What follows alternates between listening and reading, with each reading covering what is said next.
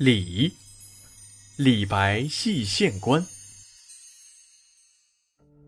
唐孝宗乾元年，年过六十的李白过着浪迹天涯的生活。一天，他骑着毛驴要到金陵去，由于天气炎热，出门时带的水早就喝完了，口干舌燥的他显出一副无精打采的样子。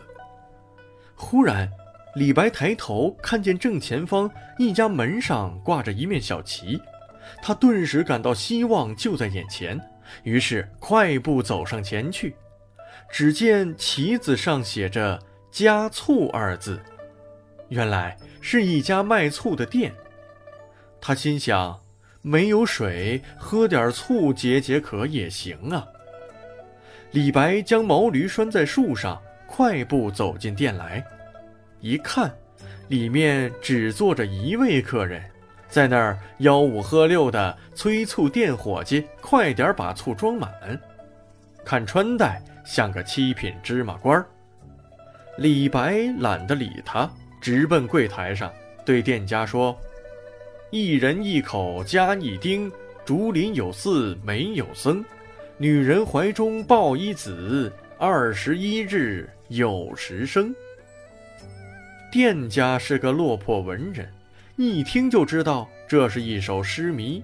不一会儿，他就琢磨出了谜底是何等好醋，于是赶忙拱手笑答：“此乃山西陈醋，北国佳品，客官尽可品尝。”李白很高兴，醋店遇知音，就边喝边与店家聊了起来。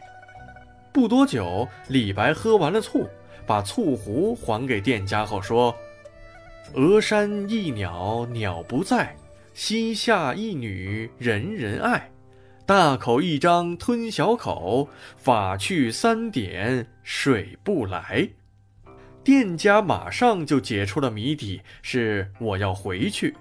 于是起身与李白告别道：“客官，祝你一路平安，以后有空经常来小店坐坐啊。”李白点头笑着说：“谢谢。”店里的那位县官见李白从进店到走都与店家说说笑笑，说的什么他也不明白，却将他冷落在一边，理也不理。他终于忍受不住了，见李白转身要出门，就站起来叫道：“哎，且慢！你是何许人也？竟敢在我面前咬文嚼字？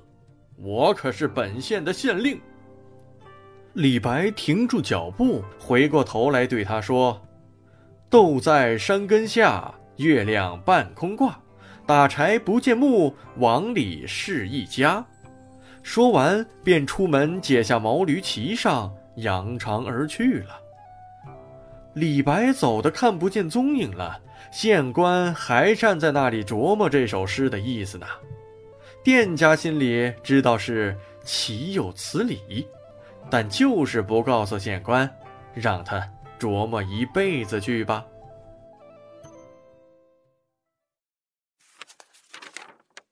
李姓起源一，尧帝时，高尧曾担任大理的职务，其后世三代子孙都世袭大理一职。按当时的习惯，其子孙就以官名为姓。称李姓，后又将李改为李。